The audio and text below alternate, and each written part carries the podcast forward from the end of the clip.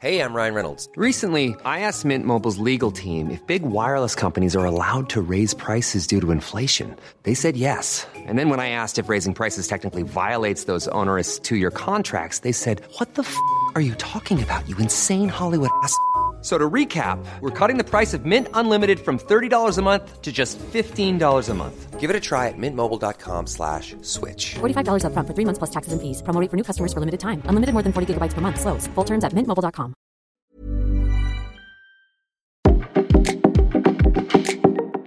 Bonjour, je suis Alexandre Marsat, rédacteur en chef du média Curieux.live. Je vous propose un nouvel épisode du podcast En consultation, réalisé en partenariat avec le CHU de Bordeaux. Aujourd'hui, je me rends en consultation avec le docteur Claire Deléchy, chef de service médecine physique et de réadaptation avec elle, nous allons parler handicap. Mais handicap au pluriel, car une personne handicapée n'est pas forcément en fauteuil roulant. Certes, il y a des handicaps moteurs, visibles ou non, mais il y a bien d'autres handicaps. Nous allons voir avec elle les idées reçues sur le handicap notamment, et elles sont nombreuses. Vous en avez d'ailleurs certainement vous-même en tête, alors n'hésitez pas à laisser un commentaire. Bonjour docteur, est-ce que vous pouvez euh, nous dire qui vous recevez habituellement en consultation? Alors, en médecine physique et réadaptation, nous sommes une discipline qui sommes centrée autour de la récupération fonctionnelle et de l'amélioration de la qualité de vie des patients. Donc, on peut s'occuper en consultation, en soins externes ou en hospitalisation de tout type de handicap. Ici, dans ce bâtiment, on s'occupe principalement de handicaps neurologiques, donc de patients qui ont des problématiques soit de maladies chroniques, soit d'affections aiguës, du type euh, accident vasculaire cérébral, traumatisme crânien, qui va être responsable de déficiences et de diminution de leur capacité fonctionnelle, plutôt d'ordre neurologique. Et euh, ça va comprendre euh, le handicap moteur, mais également le handicap sensoriel, le handicap cognitif, et bien d'autres, comme par exemple les troubles vésico-sphinctériens, les problèmes de déglutition, et pour aller jusqu'aux difficultés de réinsertion sociale et professionnelle. Alors justement, quand on parle euh, handicap, on pense surtout au handicap moteur. Là, vous nous dites, le handicap moteur, c'est un handicap parmi tant d'autres, c'est-à-dire? Et oui, effectivement, lorsqu'on est atteint d'une maladie neurologique et en fonction de la maladie, on peut avoir bien sûr un handicap moteur, hein, mais il est rarement seul, il peut être seul, mais il est rarement seul, il est souvent accompagné d'autres types de handicaps qui peuvent aller euh, des troubles vésico-sphinctériens, des troubles urinaires, du handicap sexuel, des problèmes cognitifs, des problèmes donc euh, cognitifs, c'est la mémoire, le raisonnement, le langage, plein d'aspects variés. Ça peut également être du handicap sensoriel, des troubles visuels, séquelaires par exemple, une maladie neurologique, des troubles auditifs. Et puis enfin, euh, des problématiques euh, euh, liées à l'alimentation, la déglutition, qui sont également séquelaires d'affection. Vous nous parlez de, problèmes neurologiques, mais comment un, problème neurologique peut créer un handicap? Alors en fait, les maladies neurologiques ou les, problèmes aigus peuvent générer des soucis au niveau du cerveau, au niveau du tronc cérébral, du cervelet, au niveau de la moelle épinière, au niveau des nerfs, au niveau des muscles. Euh, bref, l'ensemble du système nerveux peut être euh, atteint par la maladie ou par le traumatisme. Et évidemment, toutes ces structures ben, nous permettent de euh, marcher, d'échanger, de parler, de discuter, nous permettent de manger, nous permettent de voir. Et c'est ainsi qu'on peut avoir des conséquences fonctionnelles à cause des maladies ou des problèmes neurologiques ce problème neurologique, on peut l'avoir euh, dès la naissance? Alors en effet, euh, certains de nos patients ont ce trouble, euh, ces problèmes depuis la naissance. D'ailleurs, ça porte un nom hein, en général, ça s'appelle la paralysie cérébrale infantile.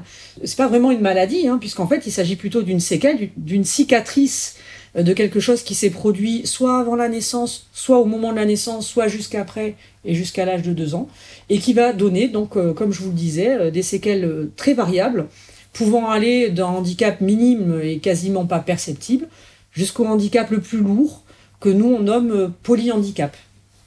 Donc le trouble neurologique, il vient d'où exactement? C'est un trauma euh, C'est suite à un AVC Qu'est-ce qui se passe pour que quasiment du jour au lendemain, on ait un problème neurologique qui va générer un handicap?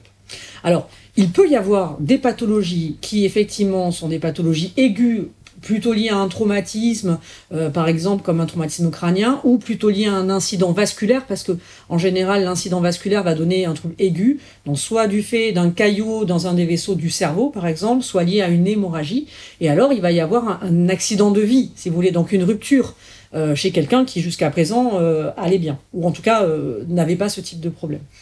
Mais à contrario, on a aussi beaucoup de patients qui sont victimes d'une maladie chronique soit euh, liées à une maladie dégénérative, hein, euh, comme la maladie de Parkinson par exemple, soit liées à une maladie inflammatoire, comme la sclérose en plaques, soit parfois liées aussi à des maladies génétiquement déterminées, hein, des maladies euh, qui sont liées à une mutation d'un gène euh, et qui va entraîner des conséquences progressives tout au long de la vie. Qui va se déclencher ou avoir des paliers en fait de complications. Effectivement, dans ces différentes pathologies, soit elles évoluent de manière très continue au fur et à mesure du temps, soit effectivement elles évoluent par paliers euh, en fonction de la typologie de la maladie. Ce qu'il faut dire aussi, c'est que euh, souvent dans une maladie dégénérative, il y a une perte des neurones hein, progressive hein, et l'organisme compense cette perte de neurones jusqu'à un certain point.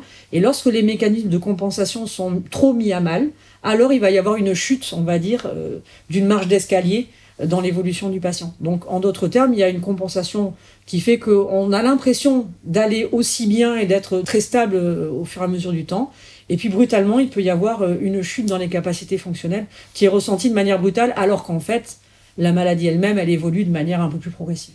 Donc, si je comprends bien, les patients et patientes que vous recevez dans votre cabinet, c'est des personnes qui étaient valides et qui, euh, de manière progressive ou en tout cas ressentie parfois du jour au lendemain aussi, euh, vont devenir euh, handicapées, donc avec des handicaps très variés dont vous avez parlé tout à l'heure. C'est un choc pour elles. Comment vous leur annoncez et quelle est la prise en charge? Alors tout dépend de la configuration, hein, vous l'avez bien compris, en fonction de s'il s'agit d'une maladie dès la naissance, d'une maladie qui évolue tout au long de la vie ou d'un événement brutal.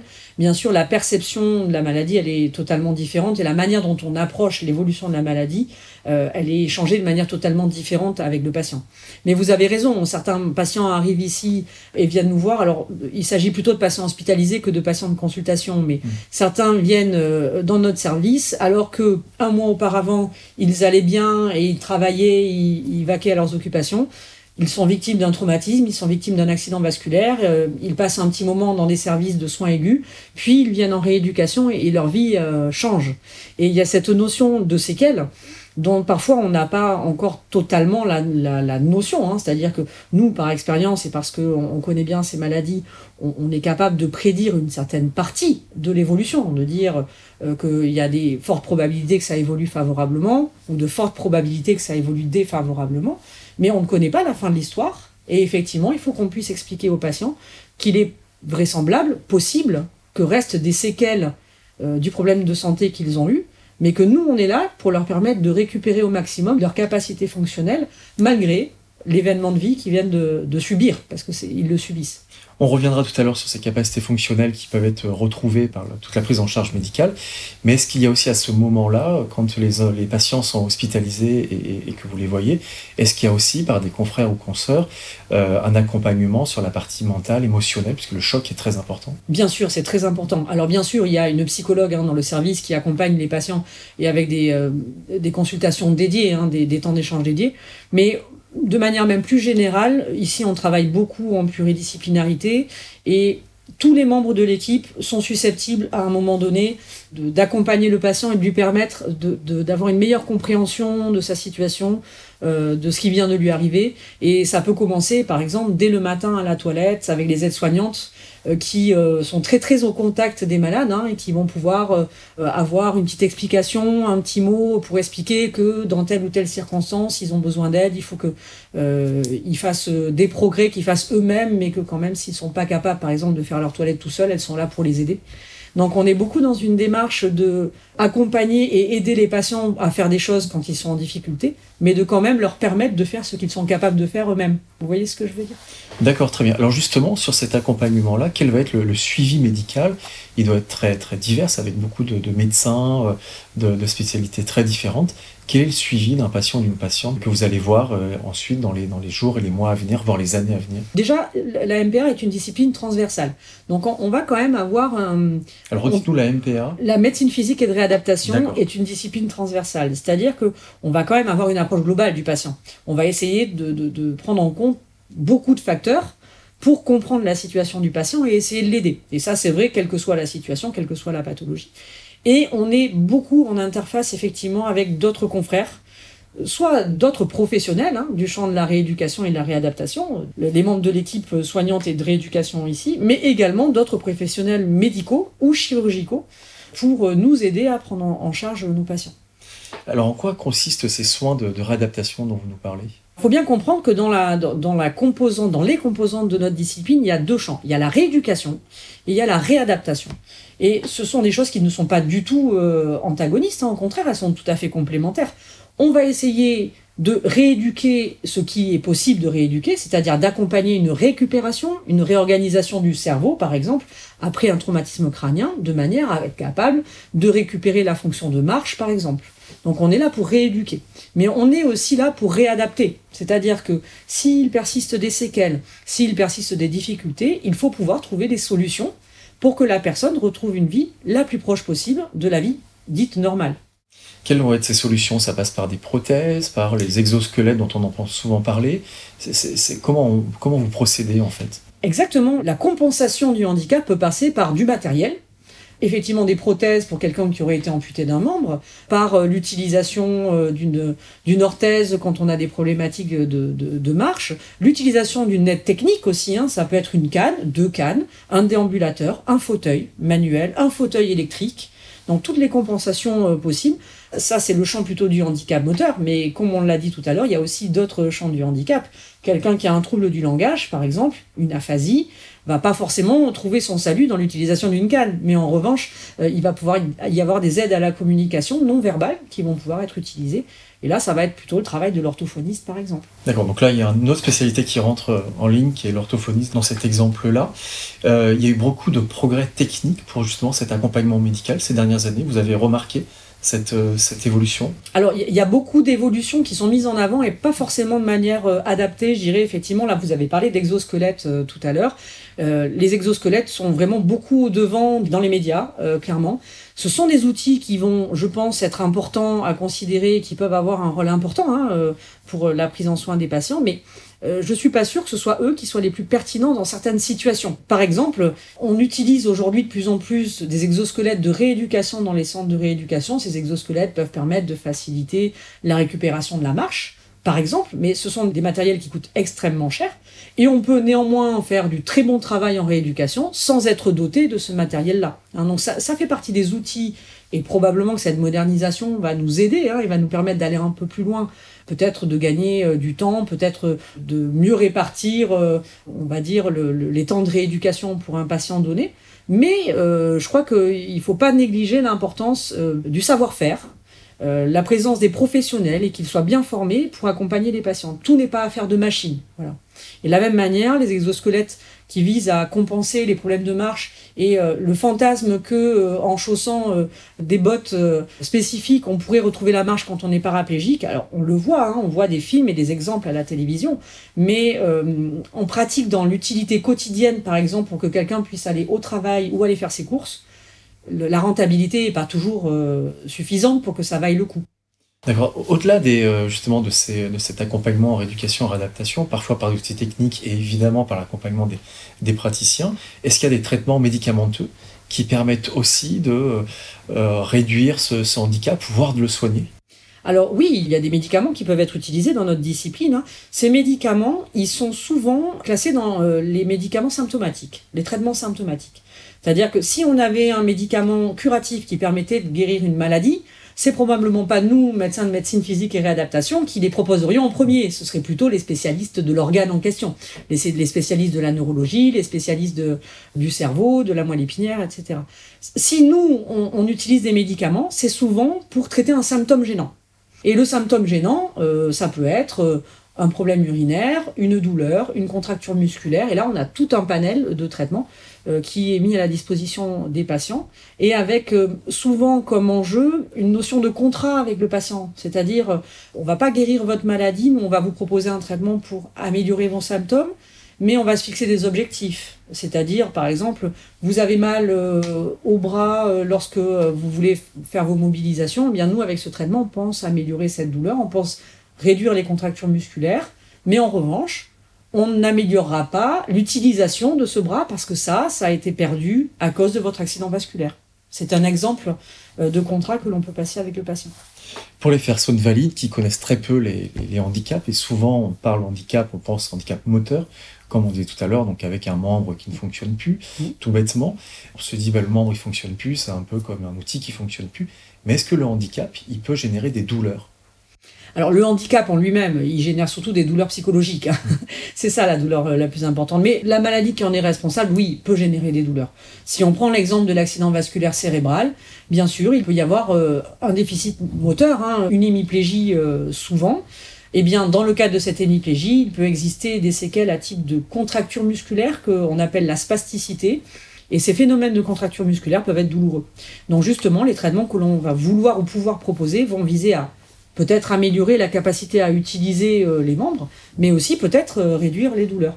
Un des traitements qu'on utilise et qui est peut-être euh, un peu connu hein, du grand public, ben, c'est la toxine botulique. Ce sont les injections de toxine botulique dans les muscles gênants de manière à relâcher le muscle, le rendre plus souple et diminuer les douleurs qui peuvent en découler.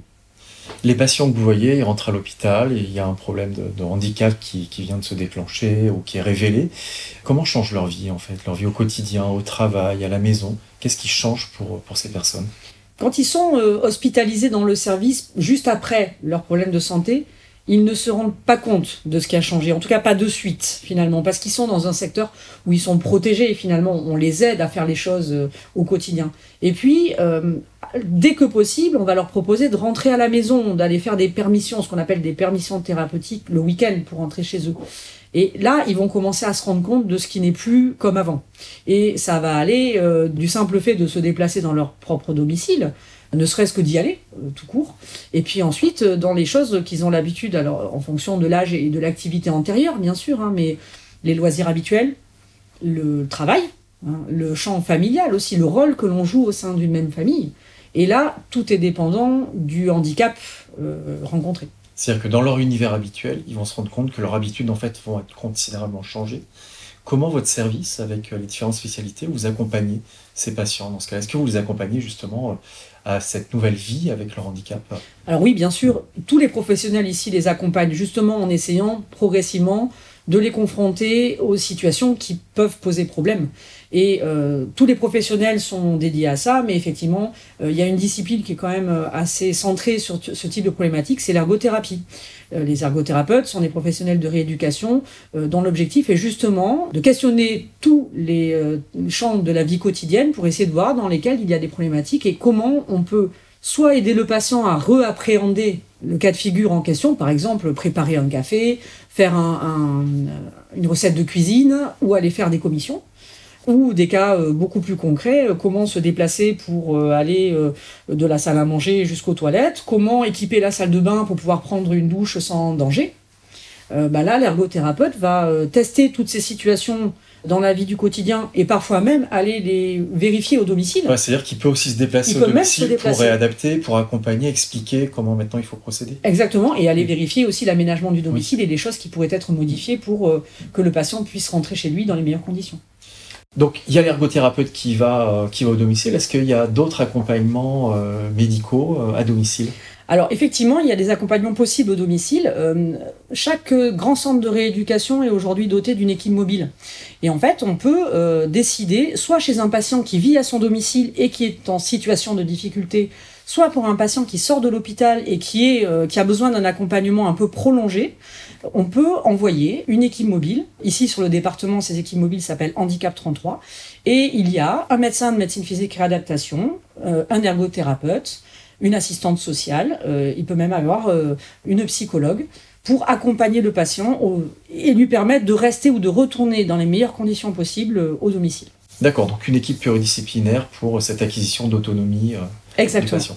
Là, c'est un accompagnement médical par l'ergothérapeute, mais est-ce qu'il y a aussi euh, des accompagnements financiers? Parce qu'on se doute que ça peut être très coûteux de réadapter son, logement. Or, c'est nécessaire pour, ces patients. Comment ça se passe dans, leur vie quotidienne? Ben, vous avez tout à fait raison. hein. Le, champ sanitaire, effectivement, le champ du soin est pris en charge par la CPAM, mais effectivement, il y a tout ce secteur médico-social qui est lui géré euh, par le Conseil général, par le biais de la maison départementale des personnes handicapées. Et effectivement, il y a des démarches euh, administratives et sociales à faire. Et là, euh, notre assistante sociale va pouvoir euh, rentrer en jeu ben, pour aller solliciter les aides justifiées et ce qu'on appelle le plan de compensation du handicap. C'est-à-dire qu'effectivement, il peut y avoir des moyens financiers hein, qui peuvent être alloués pour compenser soit un aménagement du domicile, soit euh, l'acquisition d'aides techniques. On a parlé tout à l'heure euh, de certains aménagements comme un fauteuil. hein. Certains fauteuils ne sont pas entièrement pris en charge par la sécurité sociale, donc il faut un complément de, financement. Ça peut être aussi l'aménagement de la salle de bain, euh, la mise en place de barres d'appui, ce genre de choses. Et enfin, il y a aussi une composante qui consiste à allouer des aides humaines, hein, lorsque la personne est dépendante dans la plupart des activités du quotidien et a besoin de l'accompagnement d'une tierce personne pour pouvoir regagner son domicile. Alors là, on parle de la vie quotidienne, on pense tout de suite au domicile, à la vie de famille, mais au quotidien, il y a aussi l'école et, et le travail. Euh, comment le, travail peut s'adapter? Est-ce qu'il est adapté en fait quand la personne, ben, elle repart de chez vous, de l'hôpital? Comment ça se passe aussi au travail ou à l'école?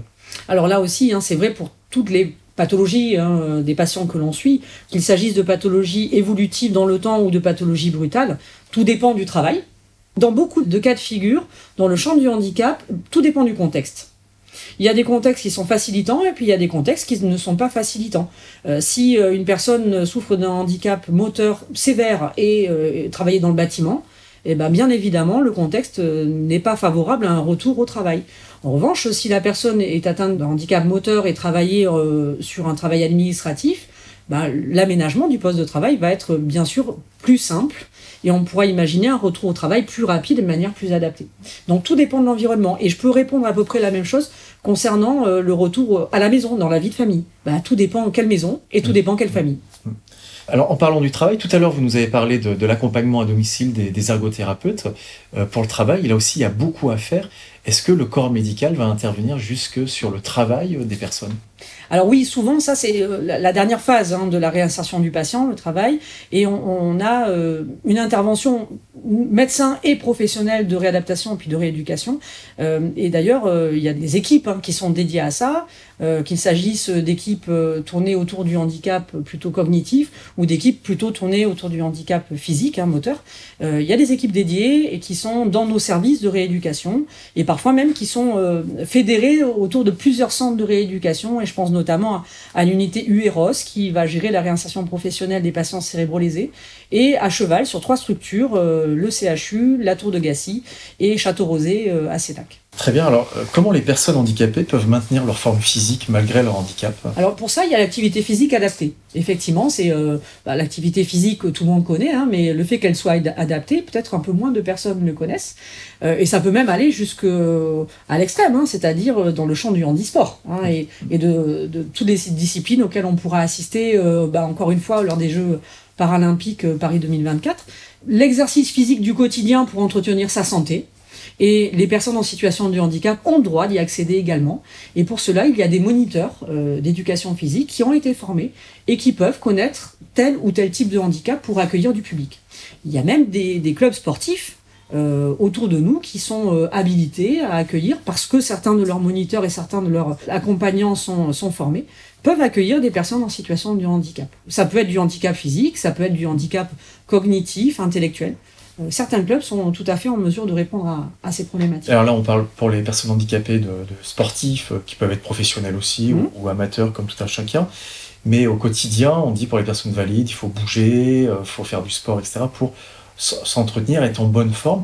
Mais la question, c'est ça porter là-dessus, c'est-à-dire pour ces personnes qui ont un handicap moteur ou un autre handicap non visible qui va euh, bah, générer une perte de, de fonctionnalité euh, différente. Comment on peut entretenir et, là aussi euh, la personne handicapée, surtout quand elle le vit du jour au lendemain, elle peut un peu euh, entre guillemets régresser en disant bon, maintenant c'est une nouvelle vie, je vis avec ça et, et je m'arrête à ça, mais elle doit aussi bouger. Comment comment elle bouge en fait? C'est ce que je vous disais, hein, on peut imaginer le sport dans le sens pratique du sport pour la compétition, mais il y a également le sport santé, hein, c'est ce qu'on appelle le sport sur ordonnance par exemple, c'est-à-dire avoir accès à une activité physique pour être en bonne santé.